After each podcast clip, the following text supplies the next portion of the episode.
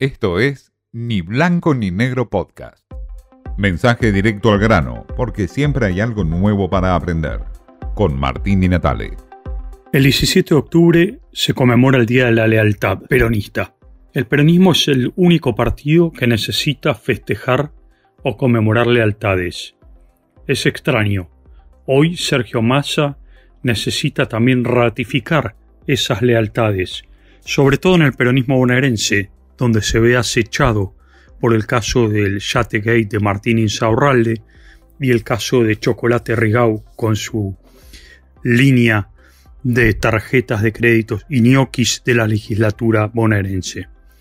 Insaurralde no hace más que acechar a la figura de Sergio Massa con su red que está dispersa por todo el peronismo bonaerense. Aún persiste en la estructura de la provincia de Buenos Aires, las redes de Martín Insaurralde, debajo del control del juego, del control de la gobernación manejada por Axel Kisilov y obviamente toda la red que implica Chocolate Rigau y ese teléfono que todavía no se abre pero que despierta muchas intrigas.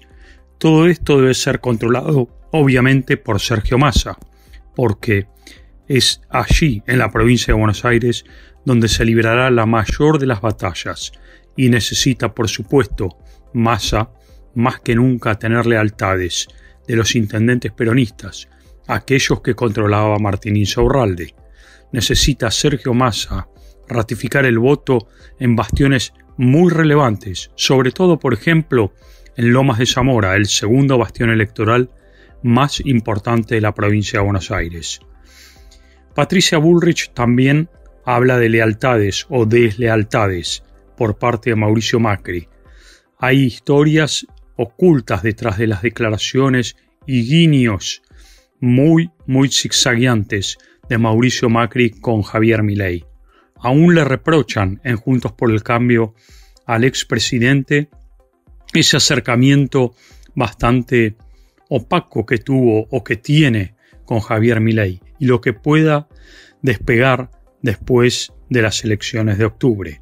Nadie sabe a ciencia cierta cuánto es lo que se extiende en esas redes y esos vinios de Mauricio Macri con Javier Milei y sus adeptos. Es un poco también un juego de lealtades o lealtades que están sobreponiendo a Patricia Bullrich y su candidatura.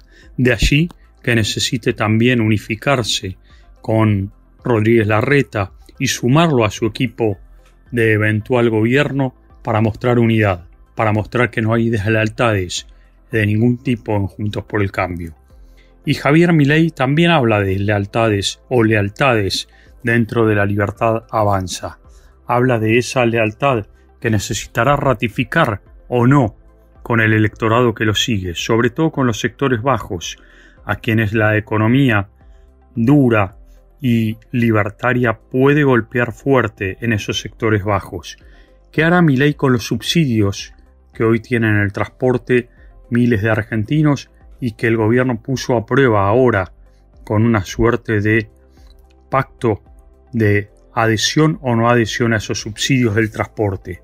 ¿Qué hará mi ley con los bastiones de pobreza, con los planes sociales que amenaza con desterrar?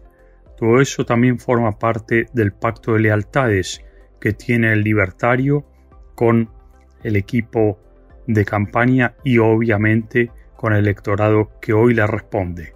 ¿Qué hará también con aquellos sectores que tienen algún tipo de vinculación con la Iglesia Católica y que fueron muy, muy cuestionados en los últimos tiempos por Javier Milei, sobre todo en sus críticas al Papa Francisco.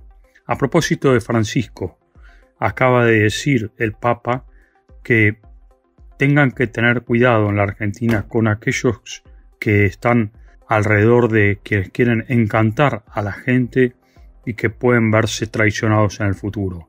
Les habla obviamente al electorado de Javier Milei.